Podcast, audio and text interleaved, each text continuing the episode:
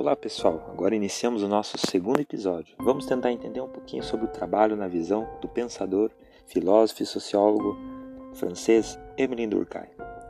Émile Durkheim nasceu em 1858, todo mundo né, já estudou a, biografia dele já entende a ideia. E morreu em 1917. Então ele foi um autor né, que conviveu praticamente um bom contexto do século XIX e do século XX. Emile Durkheim ele vem numa época onde a sociologia estava se, grande, estava se tornando uma, uma, disciplina de grandeza e também vem numa época que nós conhecemos a sociologia como revolução industrial, onde as cidades estavam crescendo e o trabalho estava sendo, vamos dizer assim, bem desenvolvido. É, Emile Durkheim tem uma visão muito interessante sobre o trabalho numa das obras dele mais importante, que é da divisão do trabalho. Essa obra, Divisão do Trabalho, ou também conhecida da Divisão Social do Trabalho, de 1893, é onde Durkheim vai descrever os processos sociológicos que ele vai relacionar o indivíduo e sociedade. Para Durkheim, o trabalho ele não é só importante no sentido econômico, mas também no sentido que une as pessoas um com o outro.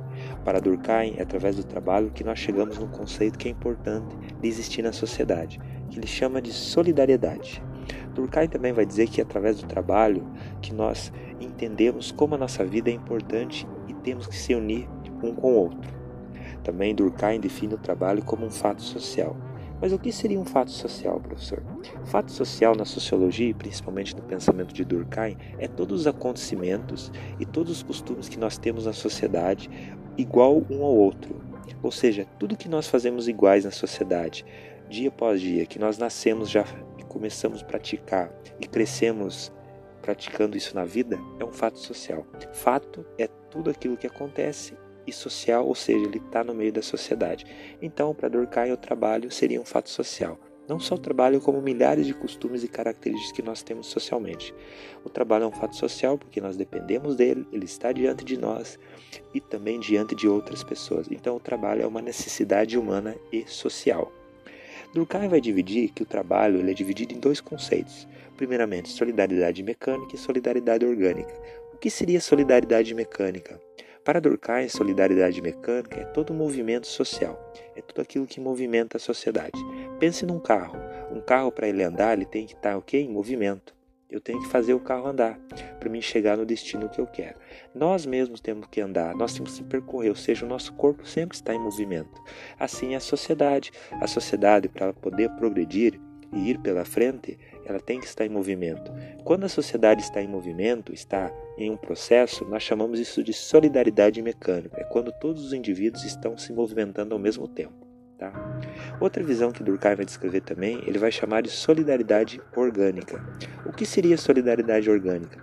Para Durkheim, solidariedade orgânica são as partes divididas, são regras que nós temos que cumprir na sociedade diferente um do outro, mas que ao mesmo tempo é muito importante nessa divisão a gente ter a noção que nós somos responsáveis por aquilo que nós estamos fazendo e aquilo que nós estamos fazendo é importante para a vida do outro indivíduo. Ou seja, são todos os fatores divididos, mas que nós temos que fazer junto na sociedade. Pense num quebra-cabeça. Se você perde um quebra uma peça do seu quebra-cabeça, o seu quebra-cabeça não terá sentido. Assim é a sociedade. Se todos os indivíduos trabalham igualmente, mas um indivíduo lá não age de acordo com a sociedade, ele vai estar corrompendo os outros indivíduos e atrapalhando o progresso da sociedade.